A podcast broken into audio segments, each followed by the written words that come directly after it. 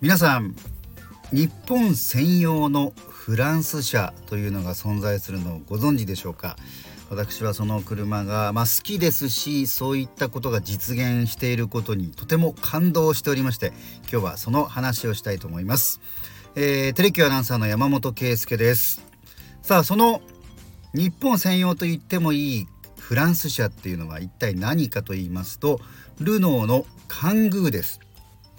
それは一体どんな車なのか背が高くてそれからスライドドアまあですから日本流に言うとミニバンのまあ一種と言ってもいいかもしれませんがマルチパーパスビークルという MPV なんて言われ方もしますが本国フランスやその周辺では、えー、郵便や宅配こういった働く車として街中を走っているということなんですね。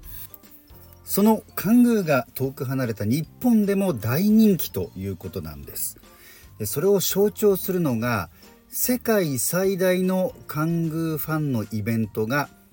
実は日本で開かれているということなんです。ルノーカングージャンボリーと言いまして今年も10月に山梨県で開かれたんですがえー、当日はですねかなり雨が降ったそうなんですがそれでも全国各地から1350台の関宮が集まったということなんですねよく車関係のイベントというのはありますが、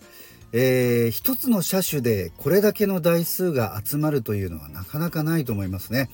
えー、主催は、えー、ルノーの日本法人がしていて本国からも幹部の人が訪れたりということで日本の寒宮熱寒宮愛というのを本国ルノーメーカーの人たちもよく分かっているということなんです。そしてそれが形となったのが日本専用のグレードが用意されたということなんです。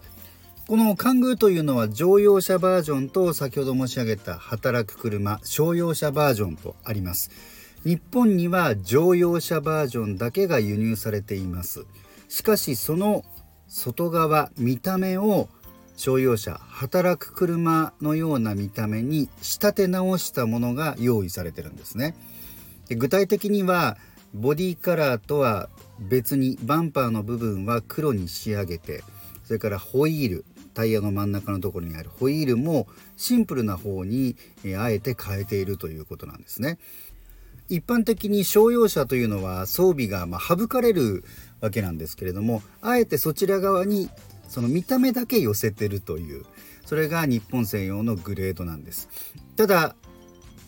車内のいろんな快適な装備だとか安全装備っていうのはフルな状態でついているということなんですね。でそれをまあそういうバージョンを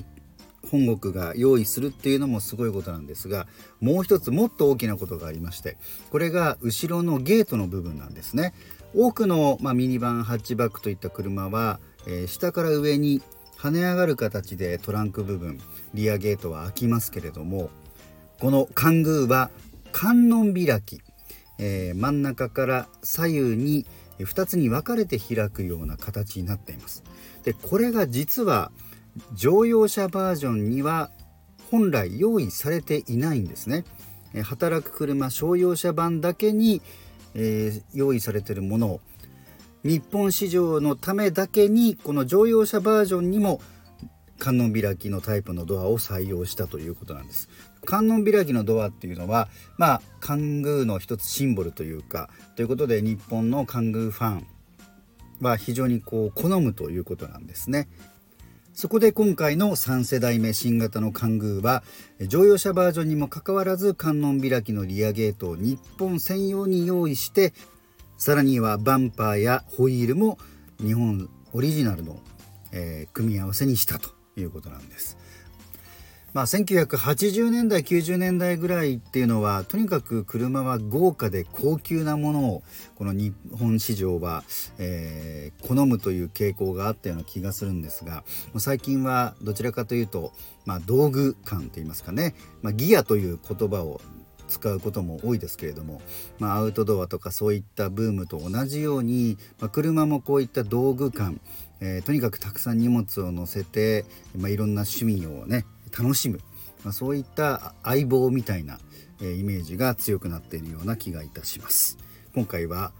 日本専用のフランス車カングーについてお話をしました。